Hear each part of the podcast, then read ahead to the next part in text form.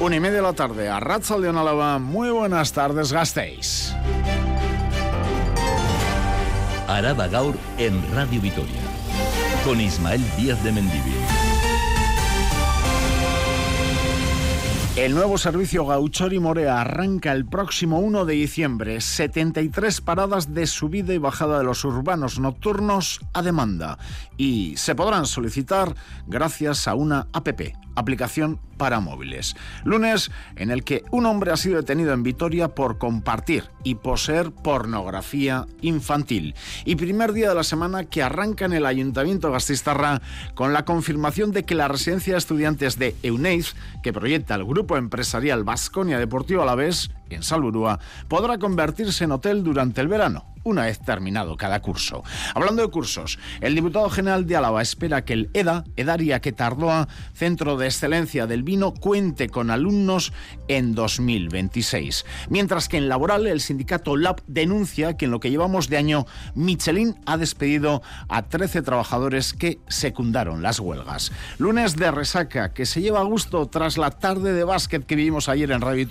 Rafa Unguía, Rachaldeón. Arrachaldeón El carácter vasconi ha vuelto y las chicas del Araski también. El básquet eh, ha vuelto a darnos un fin de semana de alegrones. Eh, el triunfo ayer de Basconia, muy sólido, 8-3-7-4, le mantiene esas opciones de la Copa y cierra la mejor semana posible con tres triunfos. Y lo de Araski, muy a tener en cuenta, no había ganado un partido eh, hasta la pasada semana, ha ganado tres seguidos y se coloca en la zona templada de la tabla, ayer venciendo ni más ni menos que a Girona. Analizaremos todo esto a partir de las 2 y cuarto. También fútbol, aunque no haya habido jornada, el Deportivo a la vez, un tercio campeonato, las lesiones en el eh, fútbol, todo ello con los catedráticos y con los oyentes en el 656-787180. Cátedra, seguro, mirando al eh, viernes con un partido muy importante frente al Granada, así que os escuchamos a las dos y cuarto, es que recas Mungui.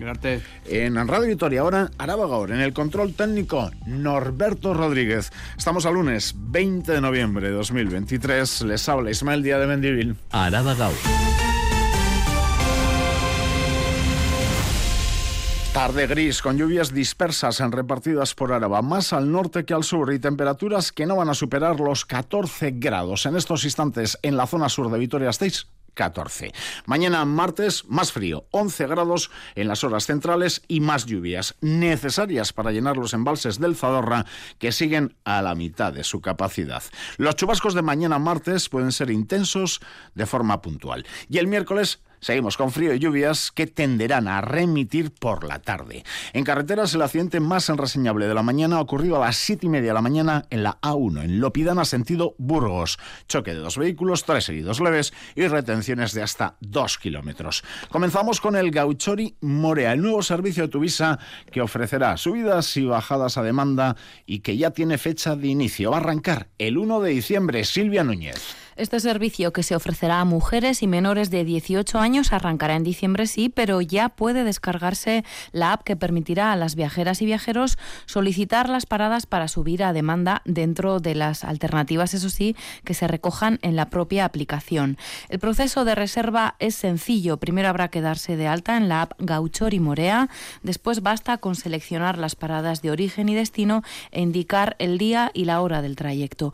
Aunque la aplicación de móvil permitirá las subidas a demanda al autobús nocturno, se podrá solicitar, como hasta ahora, al propio conductor las bajadas a demanda. En total habrá hasta 73 paradas Morea de subida y bajada a la red de gauchoris de la ciudad.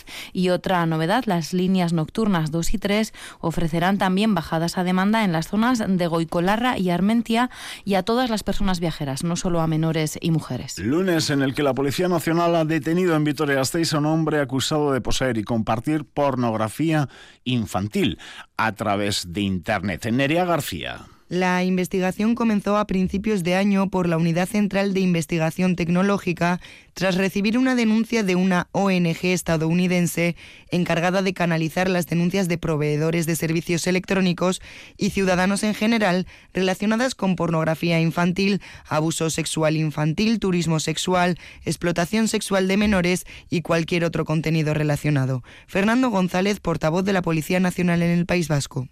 España, un usuario había utilizado el servicio de un conocido portal de búsqueda de Internet para subir a la red fotografías de contenido pedófilo. Tras las oportunas gestiones técnicas de verificación para determinar exactamente desde qué punto los agentes pudieron ubicar en la capital vitoriana al usuario de esas conexiones. Para dificultar su identificación, el acusado utilizaba una tarjeta telefónica comprada en un locutorio a nombre de otra persona. El mes de octubre se procedió a los registros domiciliarios y se detuvo al acusado, un hombre de 30 años, con antecedentes por hechos similares. Araba Gaur. Las noticias de Álava. Hace unas eh, semanas les contábamos que el grupo empresarial Vasconia Deportivo a la vez había solicitado licencia para construir no solo una universidad y campos de fútbol en la futura ciudad eh, deportiva, en ese sector 15. También una residencia para estudiantes. Pues bien, hoy se confirma que esa residencia se va a poder convertir durante el verano en un hotel, Silvia. Será un hotel de dos estrellas que ofrecerá al menos 190 de las habitaciones de la residencia estudiantil durante los meses de verano. Así lo ha confirmado el concejal de urbanismo, Borja Rodríguez, que defiende que la idea es habitual en ciudades del entorno. Le escuchamos. Esas residencias eh, de estudiantes durante los meses de verano, cuando no hay periodo lectivo, tengan otros usos como es el hotelero, no estamos hablando de un caso excepcional, esto es bastante habitual en ciudades del entorno como puede ser la ciudad de Bilbao. Llega este anuncio tras la denuncia del Carrequín Podemos. Su concejal, Óscar Fernández, ha expresado esta mañana su preocupación por la ubicación de esta infraestructura en pleno anillo verde de Gasteiz. Este proyecto va a tener un mayor impacto en un espacio natural como es el Anillo Verde, a escasos 20 metros de la base de Betoño, y donde ya no solo, insisto, va a ser un centro educativo, sino va a tener un uso hotelero. Una cuestión que no estaba reflejado, una cuestión más de lo que estamos viniendo denunciando desde el en la poca transparencia que está habiendo con este proyecto. El uso hotelero del espacio, recuerda al gobierno municipal, sí cumple con el ordenamiento urbanístico. Hablamos de palacios, otra noticia por su mal estado de conservación. El Palacio Marqués de la Alameda, entre la R y Siervas de Jesús, un edificio del siglo XVIII que presenta importantes deficiencias, Silvia. Los aleros de madera tienen agujeros donde pueden anidar las palomas. Hay una viga en riesgo que está apuntalada y hay problemas también en las columnas que sujetan la valla metálica del jardín que está en altura y según denuncia el Carrequín Podemos podría presentar peligro de caer a la vía pública, a la calle peatonal Siervas de Jesús. Es lo recogido en un informe de los arquitectos municipales que realizaron dos inspecciones del edificio durante el verano. Se requirió a sus propietarios la corrección de las deficiencias y, según informa el ayuntamiento, de momento han solicitado licencia de obra para reparar la cubierta. El plazo para concluir todas las obras terminará a finales de diciembre, pero el grupo que ha sacado a la luz el informe, el Carrequín, muestra su escepticismo con respecto a los plazos. Escuchamos a Óscar Fernández. Tenemos que a día de hoy pues sigue sin hacerse nada. Queda mes y medio para que cometas unas obras cuando a día de hoy no se ha hecho nada. Vemos muy complicado. Y creo que hay que exigir a todos los propietarios de los inmuebles con este grado de protección que hagan la labor necesaria para el mantenimiento. Y otro palacio que ha sido fruto de debate esta mañana en el ayuntamiento es la Casa Alfaro. Esta semana se reunirán los técnicos municipales con los de la Diputación Alavesa y el Gobierno vasco. Tienen importantes discrepancias sobre el grado de protección que debe amparar a este edificio. A diferencia de lo que opina el ayuntamiento, ni la Diputación ni la CUA están de acuerdo en bajar su protección. Apuestan por mantener las cuatro fachadas y la misma altura del edificio. Esto dejaría en saco roto las pretensiones de reforma de los propietarios actuales del inmueble que proyectan construir un hotel en este palacio de la calle Manuel Iradier. Cambiamos de tema, pero seguimos en el consistorio porque el Ayuntamiento Gastistarra y Ecovidrio van a iniciar una campaña en algunos barrios de la ciudad para aumentar el reciclaje de vidrio. Tras el aumento de las tasas de reciclaje en bares y restaurantes, consideran que aún hay margen de mejora en el ámbito doméstico y eso y tal y como les contábamos el viernes, que no andan mal los datos en Vitoria-Gasteiz respecto a otras ciudades del Estado. Por ello, esta campaña, hay margen de mejora, va a llevar a educadores ambientales a las puertas de cada vivienda, barrios como Coronación, Casco Viejo, Arambizcarra o Adurza, seleccionados por inteligencia artificial. Escuchamos a Óscar Acedo, Ecovidrio. Creemos que esos son los puntos clave donde más vidrio podemos sacar. Para ello iniciamos una campaña puerta a puerta. Lo que se trata es de recordarles eh, la obligación que hay de reciclar, explicarles cuáles son las ventajas del reciclado de vidrio, enseñarles dónde va a estar el contenedor más cercano. Dejamos el consistorio de la calle Mateo Moraza y nos vamos hasta Juntas Generales de Álava, presentación del proyecto de presupuestos del Ejecutivo Foral, presidido por Ramiro González por departamentos, precisamente el propio diputado general ha comenzado esta mañana con las explicaciones oportunas y con el Centro de Excelencia del Vino del Bax Culinary Center, con sedes en Río Jalavesa y Gasteiz, va a estar operativo y matriculando alumnos en el curso 2026-2027.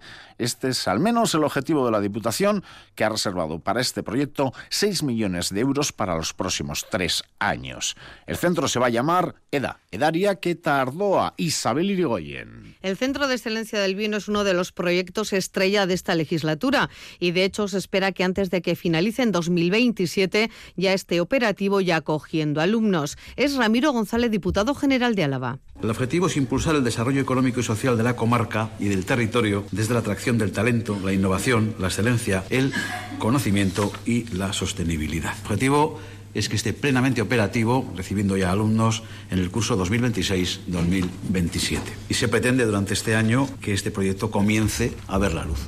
A la reforma del teatro principal se van a destinar cerca de 1.800.000 euros y otros 650.000 se irán a la construcción del anchoqui del audio. Otra de las partidas irá destinada, como es habitual, a patrocinios deportivos. En 2024, Vasconia va a recibir de la Diputación 1,6 millones de euros, el Deportivo Aleves 600.000, la Fundación 5 más 11 algo más de 72.000 y 180.000 el Araski y las Gloriosas. El aumento de peticiones para organizar eventos en Gasteiz ha incrementado la cuantía destinada a este fin hasta los 600.000 euros. Como novedad este año se ha incluido una partida de 50.000 euros para el programa Talent Attraction que tiene como objetivo recuperar para nuestro tejido productivo profesionales de alta cualificación y experiencia que residan y trabajen fuera de nuestras fronteras. Saltamos ahora al Departamento de Empleo, Comercio, Turismo y Administración Foral. Apuesta por activar un plan de apoyo al comercio rural, la financiación de acciones para el sector turístico en Aldea, así como el fomento de políticas de empleo una y es la cuarta área con más capacidad de gasto de la Diputación. El próximo año dedicará más de un millón de euros para poner en marcha un plan de apoyo al comercio rural, una partida que se multiplica casi por siete respecto a 2023. Además, este departamento destinará un esfuerzo presupuestario al turismo con partidas que suman 2,5 millones de euros. Supone un incremento del 38%.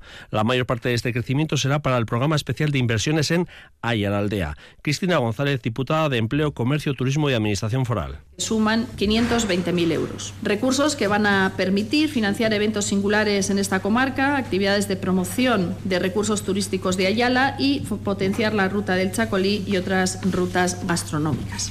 En el ámbito del empleo, el esfuerzo estará dirigido a programas formativos con un especial énfasis en los jóvenes sin formación mayores de 45 años y parados de larga duración. Tras el diputado general, tras Cristina González, teniente diputado general, la diputada foral Saray Zárate ha anunciado la puesta en marcha de un nuevo grado superior de formación profesional con Eguivide, mantenimiento aeromecánico y la creación de un nuevo máster con la Universidad del País Vasco en inteligencia artificial. Esto es Araba Gaur con Ismael Díaz de Mendivil. En Radio Victoria ya les podemos avanzar que Mercedes ha comunicado a la plantilla que espera parar la producción en Mercedes durante el puente de diciembre. Luego se alargará la producción hasta el 22 de diciembre. En esta jornada en la que tenemos huelga en las ambulancias a nivel de toda la comunidad del País Vasco y también lunes para las trabajadoras del sector textil y del calzado de Ego Euskal Herria con manifestación hoy por las calles del centro de Gasteiz para reivindicar sus condiciones laborales y dejar a un lado la precariedad. Para hoy estaba previsto que se celebrase la cuarta mesa de negociación del convenio. Denuncian que no se les mantiene informadas de las decisiones que se toman en mesas negociadoras a nivel del Estado y que no se les cuenta toda la verdad. Un convenio que quieren que se siga negociando aquí. Vamos a escuchar a Natalia Ortiz del Andaluce, responsable de comercio de la, en el caso de Vizcaya, y Zuriñe Jiménez, trabajadora de décimas, aquí, en la capital alavesa. Tenemos claro que la precariedad tiene cara de mujer. A todas nos quieren imponer un convenio que va a empeorar nuestras condiciones de trabajo. En los últimos años hemos conseguido grandes mejoras de todas nuestras condiciones que a día de hoy están en peligro. Entendemos que la amenaza de un convenio estatal negociado en Madrid es un claro ataque a todos nuestros derechos. No podemos consentir que nuestras condiciones laborales sean más precarias. Y en el ámbito también eh, educativo, pero mirando al mercado laboral, mañana y pasado mañana tiene lugar en Gasteiz la tercera edición de las jornadas de empleabilidad de formación profesional de Araba. 8.000 personas están matriculadas en este curso académico. La formación profesional vive un buen momento, pero además casi el 100% de los y las que terminan logran un empleo UNAI.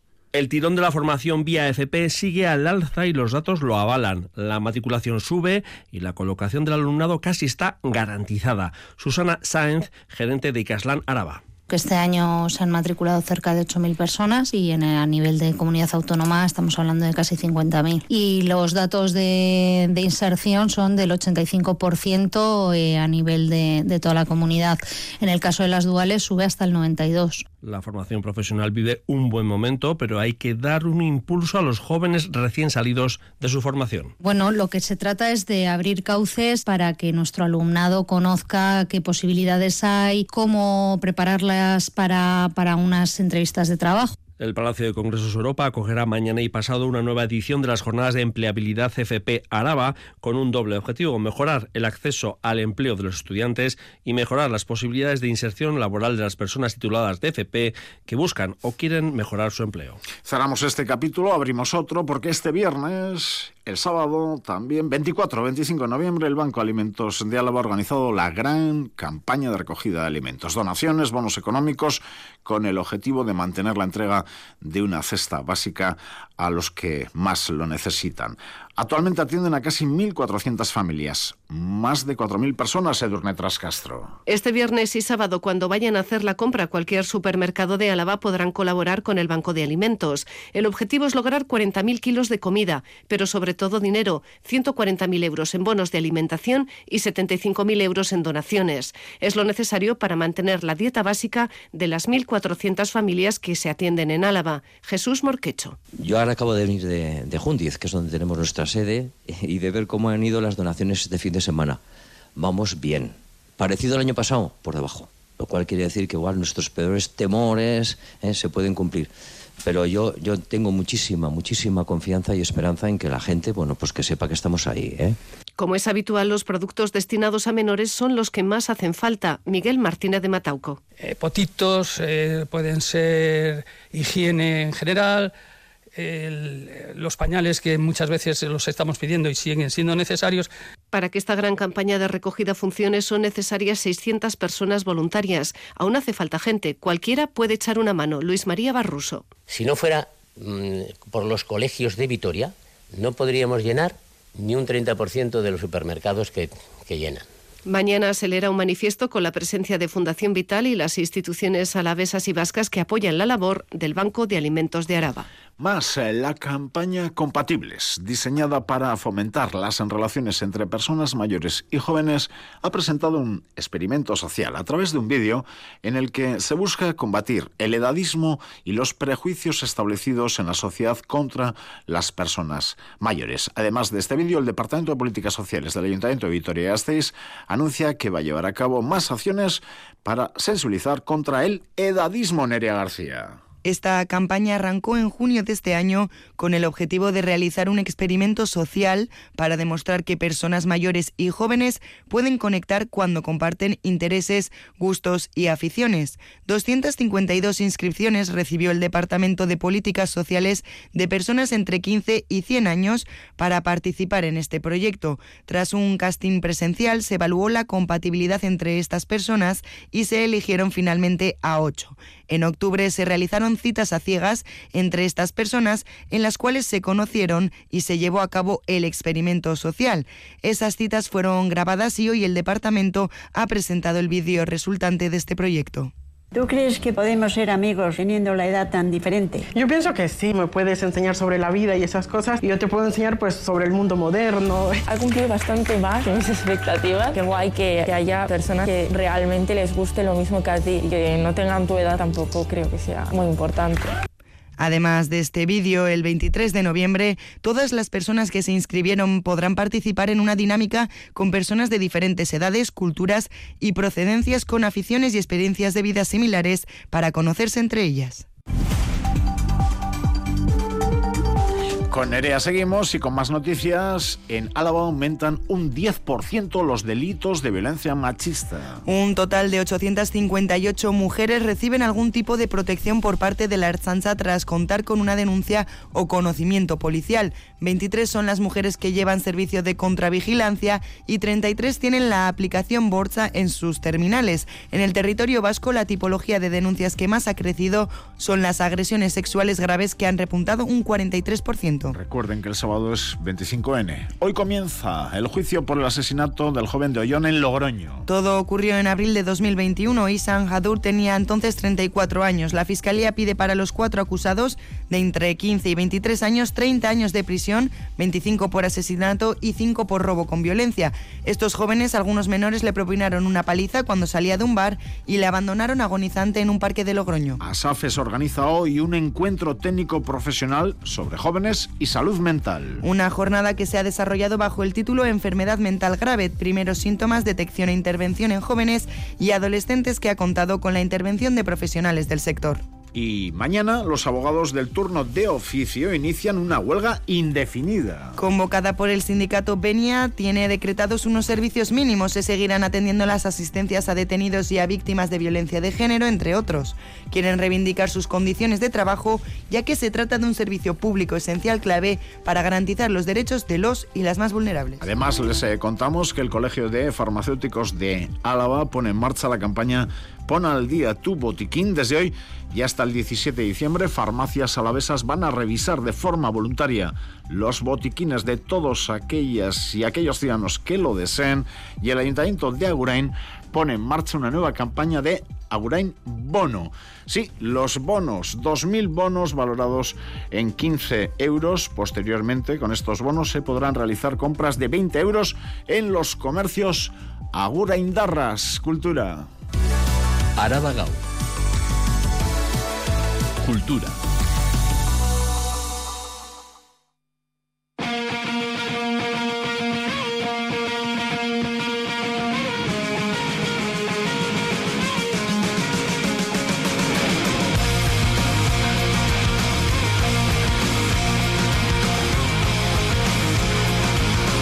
Ya viene la gran guerrera, Charo Doclis. Me ha gustado lo de guerrera. Más que lo del Muy otro buenas. día. Muy buenas. Son James Addiction.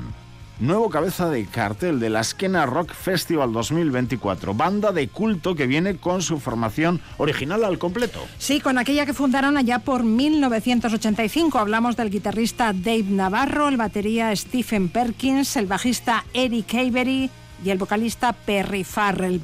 Recientemente han anunciado que están trabajando en un nuevo álbum que sería el primero con la alineación original desde el mítico ritual de lo habitual. Así pues, Jens Addiction se unen a las figuras anunciadas de Queens of the Stone Age, eh, Sheryl Crow y Art de Bogotá. Y la nómina de músicos de la esquena 2024 sigue creciendo. Hoy también hemos sabido que Carlos Tarque y la Asociación del Riff, Psychedelic Pork Crampers y The Black Halos pasarán por Mendizábala entre el 20 y el 22 de junio del año que viene.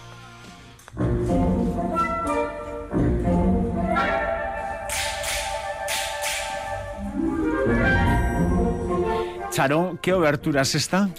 La abertura de... ¿Qué cara tienes? Okonomowok. Hombre, ahí está. Es el nombre de una pequeña localidad de eh, Wisconsin y el título de la obra con la que arrancará el miércoles, día de Santa Catalina, me apunta Charo. No, Santa Cecilia. Ah, Santa Cecilia, Santa Catalina, no, Santa Catalina no, Santa Cecilia el miércoles. El segundo concierto de la temporada de la banda municipal. Es un concierto muy especial que nos trasladará a lugares maravillosos. Estados Unidos, el lejano oriente, las montañas de Suiza. Y es especial también porque las tres obras que se van a interpretar son de Óscar Navarro, el compositor residente de la temporada 2023-2024 de la Banda Municipal de Música, y porque él va a ser el encargado de ponerse al frente de los músicos de la orquesta. Ejercerá de solista el clarinete Lander Fernández. Quedan muy pocas entradas. Miriam de la Mata. El miércoles a las siete y media en el Teatro Principal, la Banda Municipal de Música de Gasteiz interpretará Descubriendo Nuevos Lugares, el segundo concierto de su temporada. Esta cita contará con el compositor residente de la temporada, Óscar Navarro, como director invitado. Esta actuación, la segunda de las siete artes que componen esta temporada, propone un viaje relacionado con la literatura. Un viaje con tres piezas que la banda interpretará por primera vez. La primera de ellas será un viaje por Wisconsin. En la segunda, titulada Leyendas, el clarinetista Lander Fernández se convertirá en narrador y se visitarán lugares del lejano Oriente. Y para finalizar el viaje se podrán conocer las montañas suizas a lomos de un águila, un espectáculo que invita al público a sumergirse en estas historias sonoras y visuales con un colofón final sorpresa. Oscar Navarro, Lander Fernández y Luis Orduña un concierto donde no solamente vamos a escuchar música, sino que vamos a poder verla, porque tiene unas partes súper, súper importantes, visuales, que no solamente son eh, a través del sonido, sino la parte visual va a ser muy importante. Ahora es un reto, sale de lo que es el concierto clásico, de tres movimientos, es algo más lineal, es contar una historia. En algunos momentos yo creo que es un espectáculo, una experiencia, ¿no? y que tiene tantas cosas el concierto que el público va a salir, yo creo que, que fascinado. Todavía se pueden adquirir entradas en los puntos de venta habituales.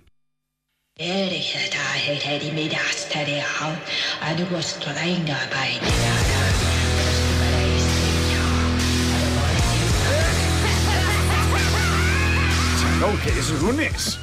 Este fin de semana la sala Urban Rock Concept acoge la cuarta edición del November Metal Fest, organizada por el Coyote Espacial, una asociación formada por músicos que buscan con este tipo de iniciativas que la capital alavesa sea un foco a donde dirigir la mirada en lo que se refiere a música rock y metal. Este año el November Metal Fest viene con dos novedades. Sí, la primera es que durará dos días, viernes y sábado, y la segunda es que el sábado estará dedicado a la mujer en el mundo del metal, trayendo bandas formadas por mujeres o que su cantante sea mujer, porque el heavy no es patrimonio exclusivo de hombres. Alberto Mechas es uno de los organizadores del November Metal Fest. Eh, poner el foco en que, en que eh, el tema de la mujer en el metal ya está superado. Cualquier banda de metal puede tener una mujer y además estamos acostumbrados ya a ver, siempre hay alguna chica pues, que toca la guitarra, toca el bajo, canta. Y decir, bueno, pues mira, vamos a hacer un festival un día todo con mujeres, para que veáis que esto pues, es, es normal. El cartel del viernes es este, Derdian, Against Myself y Phoenix Rising. Y el sábado, el día grande del festival, se subirán al escenario de la Urban Coven, de Lenda Es, Elisa C. Martín y el quinteto de heavy metal suizo que estamos oyendo, Burning Witches. Que tiene una, una puesta en escena increíble y todas y cada una de ellas en su, en su instrumento son muy, muy, muy buenas muy buenas. Están haciendo giras mundiales eh, de aquí, de hecho de, de, de Vitoria parten de la gira de, de, Estados Unidos, o sea que es gente con mucha solvencia. Los abonos para las dos jornadas cuestan 38 euros y solo se venden anticipadamente. Aquellos que solo quieran acudir a los conciertos de un solo día deberán abonar 20 euros el viernes y 35 el sábado. 5 euros menos en caso de que se compren antes. ¿Algo más eh, relajado para hoy lunes, Charo? Pues sí, a las 7 la Asociación Celedones de Oro ha organizado en Vital Fundación Cultura Unea la charla Tierra de Damas, nuestro románico a la luz de las mujeres medievales. La graduada en Historia del Arte Isabel Mellén Rodríguez nos va a acercar la figura de algunas mujeres que impulsaron la creación de muchas de las iglesias románicas que hoy en día perviven en nuestro entorno. Eh, voy a repasar un poco pues, el papel que tuvieron como creadoras de este arte románico, cómo se representaron a sí mismas, el enfoque equivocado desde el que las hemos estado mirando y bueno, pues abriré también eh, a futuro pues, las, las nuevas investigaciones que estoy realizando en la actualidad. Y hoy también, Charo, a las 7 en la Casa de Cultura Ignacio Aldecoa va a tener lugar la presentación de un nuevo número de la revista Tinta en la Medianoche, dedicada en esta ocasión a poetas de Euskadi. Sí, estarán presentes Alberto Infante, director de la publicación, y varios poetas que colaboran en este número, como Pilar Corcuera, Ángela Mayén, Ichia Recalde, Adolfo Vargas Blanco, Ángela Serna, Blanca Sarasúa o Julián Borau. Y también a las 7 en la Casa de Cultura se ha programado la conferencia Cuestiones para una transición energética. La ponente de esta charla va a ser Yolanda Benito, directora general del Centro de Investigaciones Energéticas medioambientales y tecnológicas. Así que el 22 de noviembre es Santa Cecilia. Sí, señor. Y Santa Catalina, que me ha salido a mí, el 25 de noviembre, el Has sábado. estado mirando, ¿eh? ¿Listo? Sí, sí. ¿Dónde he vale. mirado, Charo? Tan listo que soy. Pues en Google. Bueno, recuerden, el invierno se acerca. Es lo lógico en Áraba. Venga, un poco de metal. Radio Vitoria.